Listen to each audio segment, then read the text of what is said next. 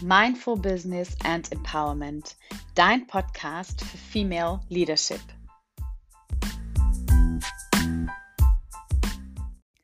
Hallo, schön, dass du wieder da bist zu einer neuen Folge in deinem Mindful Business and Empowerment Podcast. Heute mit dem Thema Achtsamkeit im Homeoffice. Und ich weiß nicht, wie es dir geht, aber vielleicht gehörst du ja auch zu den vielen Menschen, die freiwillig oder nicht ganz so freiwillig seit mehreren Wochen oder Monaten im Homeoffice sitzen. Und ich kann dir sagen, ich drehe an manchen Tagen fast durch. Und ich möchte an dieser Stelle festhalten, dass ich weder Kinder habe, noch dass ich gezwungen wurde, ins Homeoffice zu gehen. Ich habe mir das freiwillig ausgesucht. Und trotzdem gibt es bei mir Tage, wo ich hier in meinen eigenen vier Wänden, obwohl sie so schön sind, fast durchdrehe. Tage, an denen der kurze Weg von der Couch ins Büro fast eher ein Fluch als ein Segen ist. Und ich denke mir, dass ich damit nicht alleine bin und dass es vielen von euch und vielleicht dir ja auch genauso geht.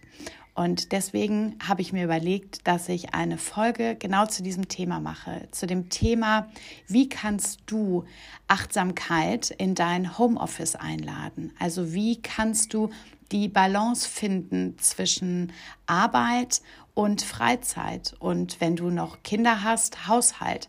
Und wie kannst du es da schaffen, dir auch immer wieder Freiräume für dich selbst zu nehmen, damit du eben nicht aus der Balance gerätst und völlig gestresst bist. Und mit diesem Hintergrund bzw. mit diesem Ziel hatte ich vor zwei Monaten eine Challenge mit mir ganz persönlich gestartet, und zwar die 90-Day Challenge Me and My Business. Diese Challenge hatte oder hat, also sie läuft noch bis Ende Mai, den Hintergrund bzw. das Ziel, beide Bereiche, also den Business-Bereich und den Me-Bereich, bestmöglich zu vereinen und zu kombinieren und eben da die Balance zu finden. Also mein Ziel ist es, dass ich nach den drei Monaten die Balance zwischen beiden Bereichen, die optimale Balance gefunden habe. Und ich muss dir gestehen, es ist ein Prozess und an manchen Tagen gelingt es mir besser und an manchen gelingt es mir schlechter. Und das ist aber völlig okay, denn ich bin für mich auf einem guten Weg und habe viele Möglichkeiten gefunden, wie ich mir meinen Homeoffice-Alltag leichter gestalten kann. Und ich weiß nicht, welcher Typ du bist, aber ich bin auf jeden Fall der Typ alles oder nichts. Das heißt, es gibt Tage, an denen ich voll durcharbeite, an denen habe ich richtig Power, an denen bin ich super inspiriert und an denen bin ich so richtig im Flow. Und dann gucke ich auch nicht auf die Uhr, dann vergesse ich auch manchmal Mittag zu machen, ähm, weil ich einfach so in meinem Arbeitsmode drin bin. Und es macht mir total Spaß in dem Moment. Und dann gibt es aber Tage, an denen ich nichts machen kann oder will, an denen mir genau dieser Drive und diese Motivation fehlt. Und lange habe ich dagegen angekämpft und versucht, es anders zu machen und meine Energien besser aufzuteilen. Und mittlerweile bin ich an dem Punkt angelangt, dass ich sage, hey, es ist okay. Es ist okay, wenn das mein Arbeitsrhythmus ist. Es ist okay, wenn es mein Arbeitsrhythmus ist, an manchen Tagen besonders viel zu arbeiten und an anderen Tagen weniger oder gar nicht zu arbeiten. Genau das ist ja der Vorteil des Homeoffice beziehungsweise des selbstbestimmten Arbeitens. Und das bringt mich auch schon zu meiner ersten Strategie oder beziehungsweise zu meinem ersten Tipp für dich für mehr Achtsamkeit im Homeoffice. Tipp Nummer eins ist annehmen, was ist. Klingt so einfach und ist manchmal so schwer. Wenn du gerade überfordert bist, dann ist das okay. Und wenn du gerade eine Pause brauchst, dann ist das auch okay. Sei ganz achtsam mit dir und hör auf deine Bedürfnisse. Denn, das habe ich ja gerade schon angedeutet an meinem eigenen Beispiel, genau das ist ja der Vorteil des Homeoffice. Also warum sollen wir den dann nicht für uns nutzen und wirklich und wahrhaftig schauen, was ist es, was ich gerade brauche oder was tut mir gut oder was ist denn wirklich mein persönlicher bester Arbeitsrhythmus? Wie kannst du am allerbesten arbeiten? Und dir das bewusst zu machen und das dann für dich umzusetzen, das ist mein allererster Tipp. Und der klingt so einfach, aber ich finde ihn gar nicht so leicht. Tipp Nummer zwei, Bewegung an der frischen Luft. Du kennst das sicherlich auch, dieser Moment, wo du am Schreibtisch sitzt und dir denkst, okay, die To-Do-List, die wird einfach länger und länger. Wenn du Mama bist, vielleicht wollen die Kinder noch was von dir. Du musst eigentlich kochen, aufräumen, Wäsche waschen. Weißt du überhaupt nicht, wo du anfangen sollst. Und das Chaos droht über dir zusammenzubrechen. In solchen Momenten ist es für mich das Heilsamste, alles stehen und liegen zu lassen und rauszugehen an die frische Luft und mich zu bewegen. Und wenn es nur der 10 Minuten Spaziergang einmal um den Block ist.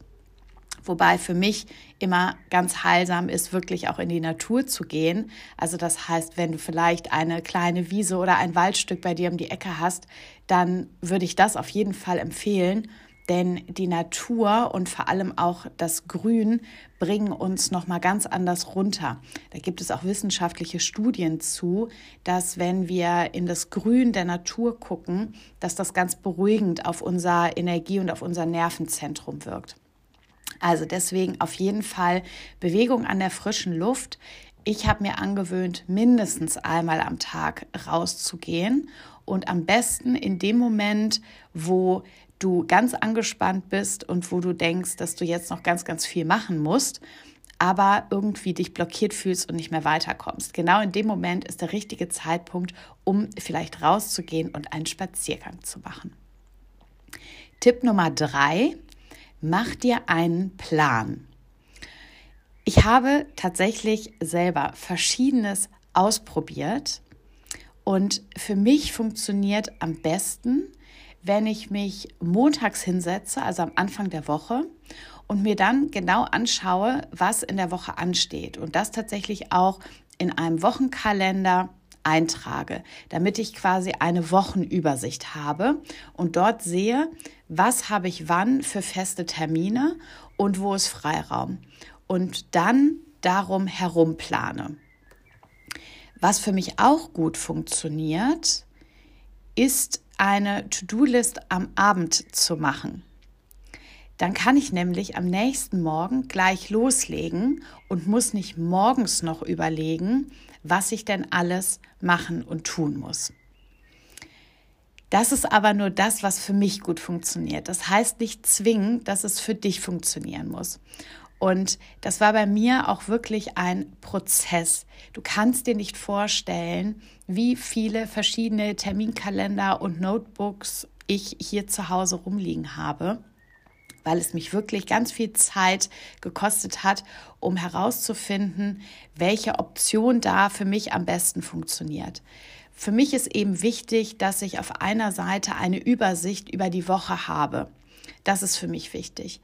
Und zum Thema To-Do-Listen, ich weiß, es gibt Leute, die sagen, mach dir keine To-Do-Listen, mach dir lieber Want-To-Do-Listen, formulier es irgendwie um oder freundlicher. Dann gibt es ja auch noch verschiedene Priorisierungsmatrixen. All das habe ich auch versucht oder für mich angewendet und mein ähm, Mittel der Wahl sozusagen ist tatsächlich ganz einfach, mich abends mit einem Zettel und einem Stift hinzusetzen und mir aufzuschreiben, was möchte ich morgen alles erledigen. Und dann, und das ist vielleicht für dich auch noch ein ganz heilsamer Gedanke, machst du dir bewusst, dass du nicht alle To-Dos abarbeiten werden wirst von dieser Liste. Und dass die Liste immer um das länger wird, was du abgearbeitet hast. Es ist also eine never-ending Story. Und vielleicht bist du jetzt im ersten Moment deprimiert, aber ich muss dir sagen, mir hat dieser Gedanke so sehr geholfen und vielleicht hilft er dir auch.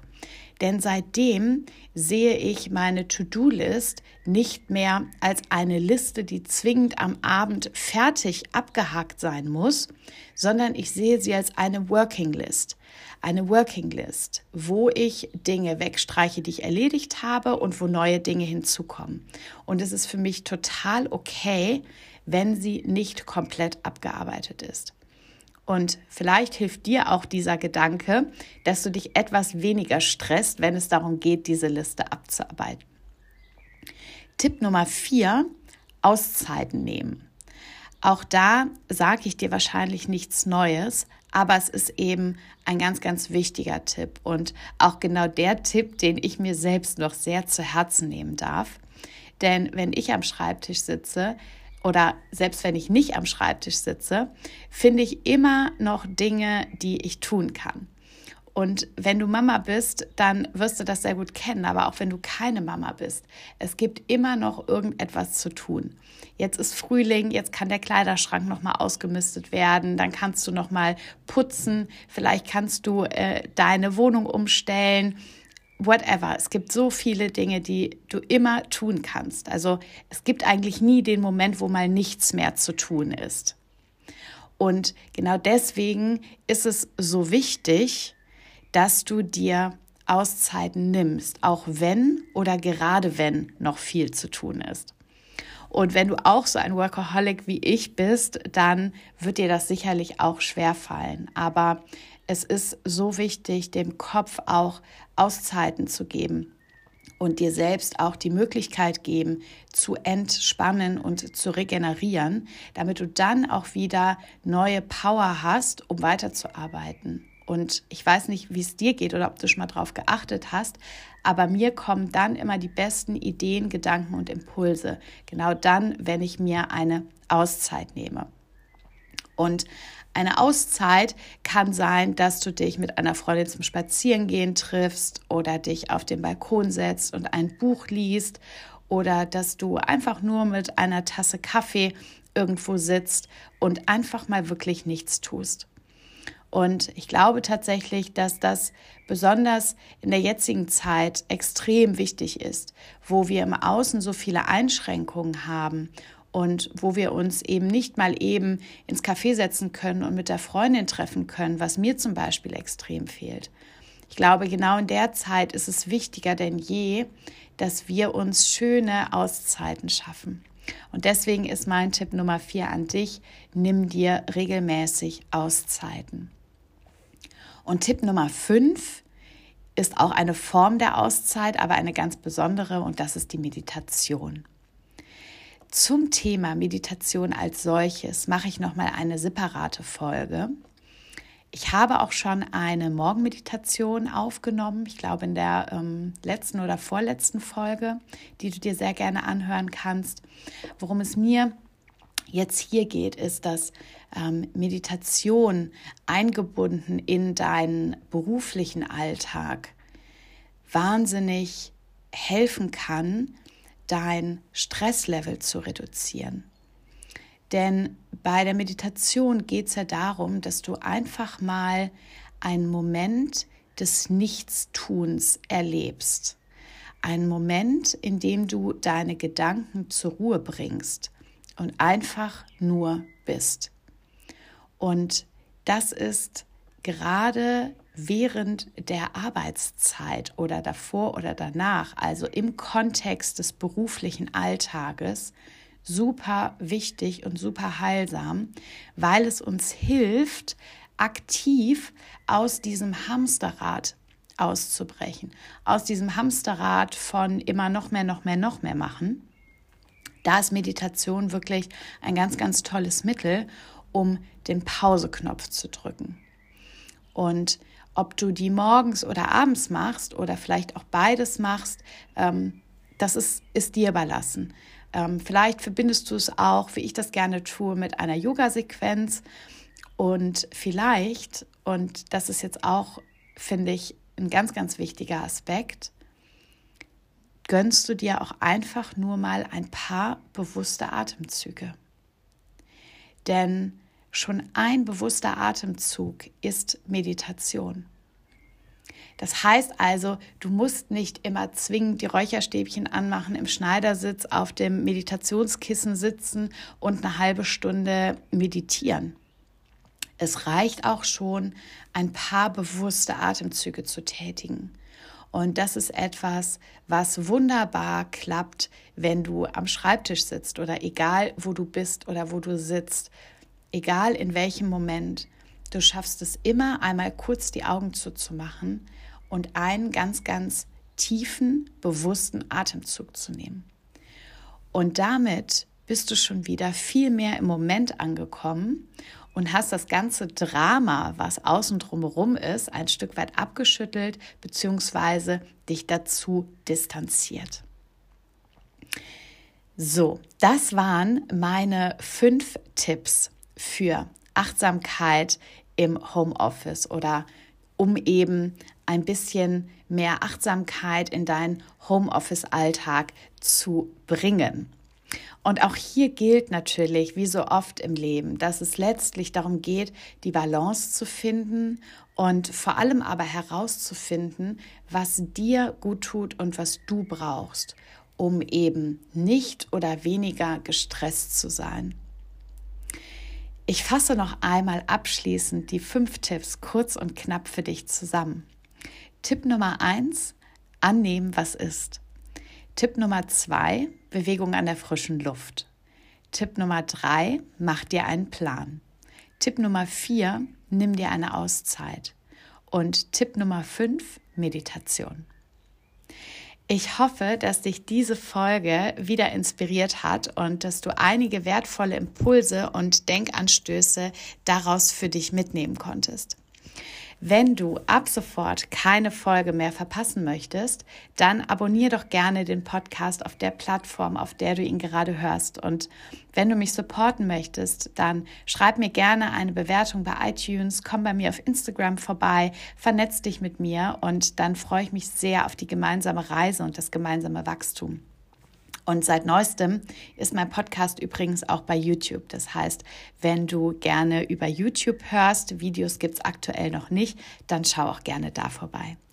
In diesem Sinne, ich wünsche dir einen achtsamen Tag und freue mich, wenn wir uns hier bald wieder hören. Bis dahin, alles Liebe, deine Konstanze.